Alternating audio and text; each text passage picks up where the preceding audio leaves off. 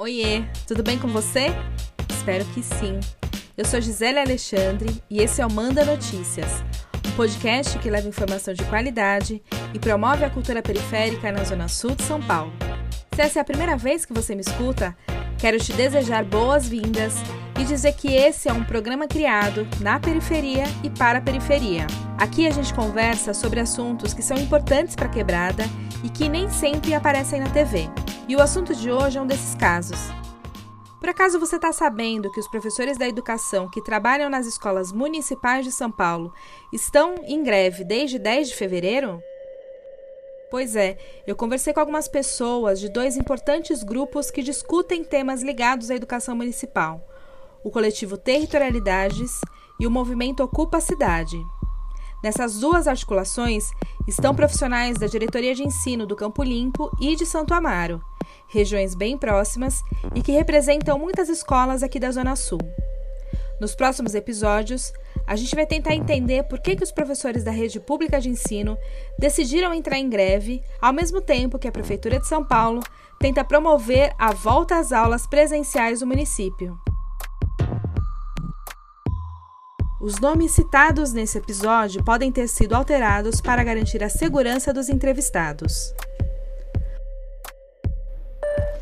Comunicado diz que as aulas estão suspensas as presenciais até o dia 5 de março e depois disso o, cronograma é continuar a abertura normal. E isso nos causa absoluto assombro, porque assim, é, nós vamos parar, a escola vai parar de atender mas quando voltar, vai mudar a infraestrutura, vai ter um novo gerenciamento, porque se deu errado uma vez e aconteceu, os números estão aí, nada nos garante. Inclusive, existe uma possibilidade grande que volte a acontecer e ainda em maior escala. Então, assim, é, é, é o pêndulo, ele só afastou um pouco a navalha, mas ela está vindo, ela está vindo.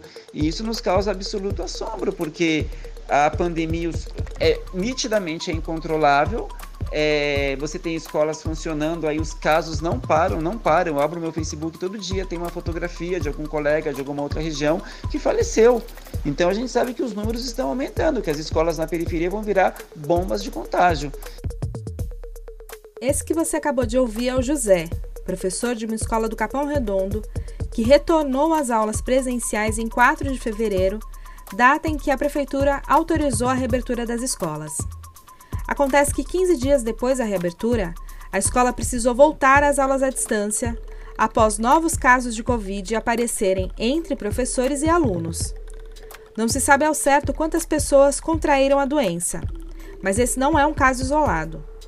A prefeitura não divulga o número exato, mas há outras escolas que foram fechadas em São Paulo dias depois do retorno às aulas presenciais. Eu conversei com a professora Laura, de uma outra escola da região, para saber a opinião dela sobre esse retorno. E nesse momento em que a pandemia tomou as maiores proporções já vistas, se nossas crianças e adolescentes já tivessem recebido os tablets com internet, que foi uma promessa da prefeitura, nossos alunos superariam esse momento com muito menos dificuldade. A prefeitura certamente não precisaria anunciar aulas presenciais.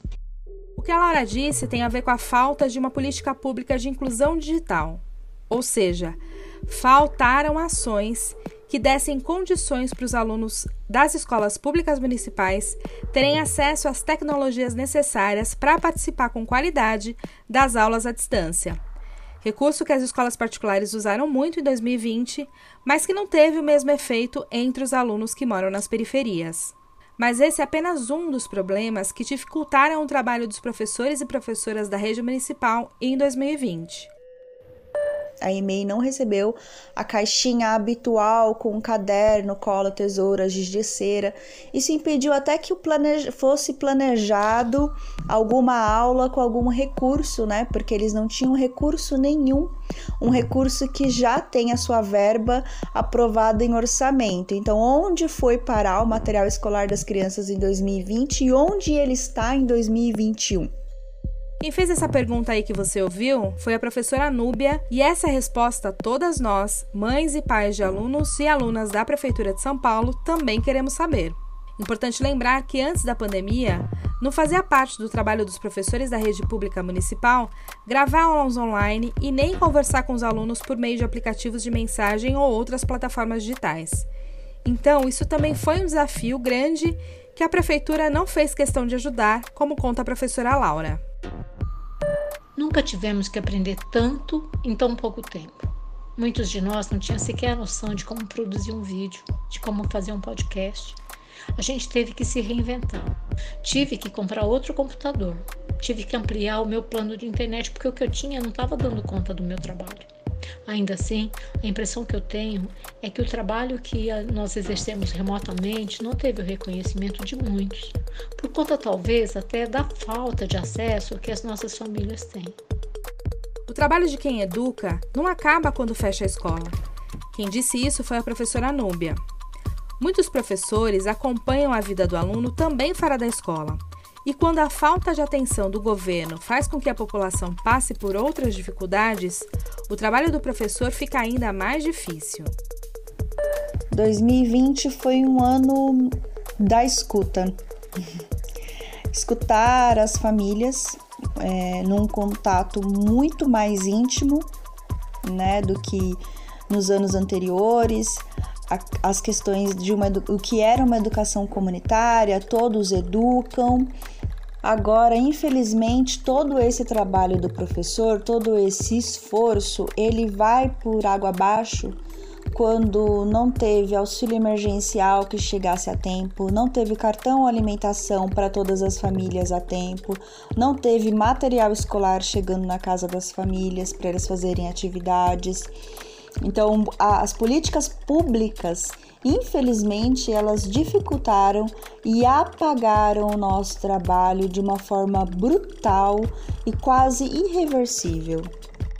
A professora Laura reforça sua preocupação com o aprofundamento da desigualdade social e o medo de perder ainda mais pessoas com a retomada das aulas presenciais. Eu penso que a pandemia e a falta de responsabilidade das políticas públicas aumentam ainda mais a desigualdade social. Dessa grande parcela da sociedade que já enfrenta tantas privações. E certamente a retomada das aulas presenciais só fará com que nós tenhamos ainda mais perdas do que já temos tido.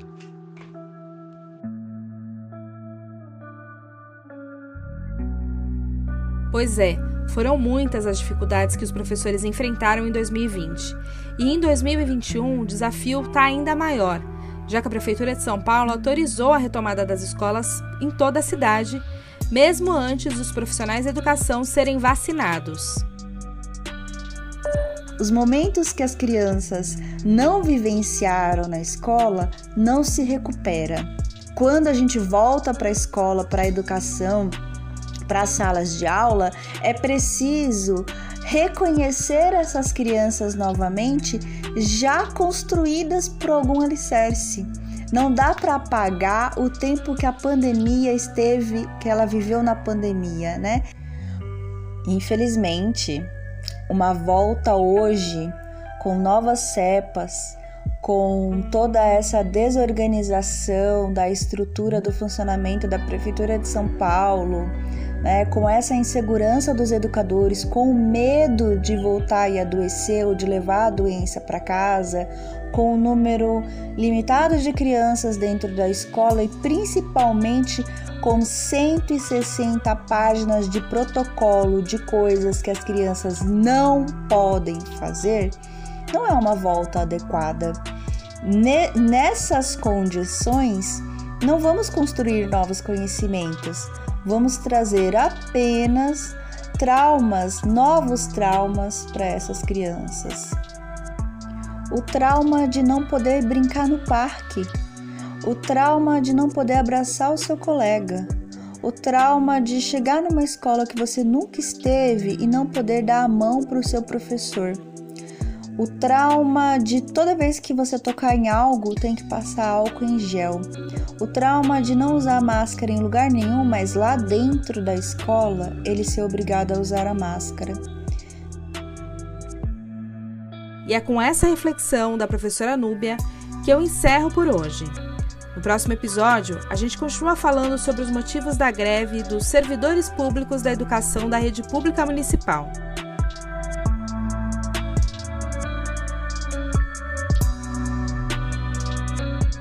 Se você quiser receber esse conteúdo por WhatsApp, manda um oi para mim no número 11 9 8336 0334.